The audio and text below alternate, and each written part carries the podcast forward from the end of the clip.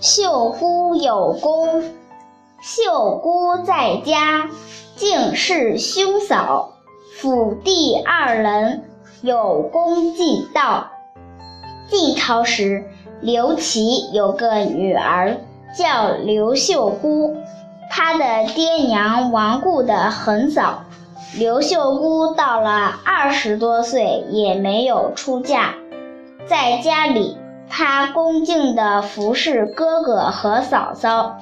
她还有两个弟弟，年纪都很幼小，身体都很虚弱，孤苦伶仃。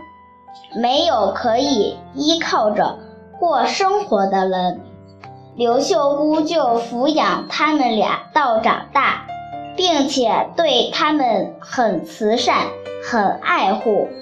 后来，刘秀姑嫁了王桂林，她丈夫的官做到礼部侍郎，生了三个儿子，个个都做了官，很有名声。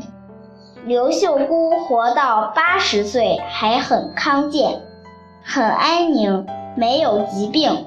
当时的人都说这是刘秀姑敬重哥嫂、爱护弟弟的好报。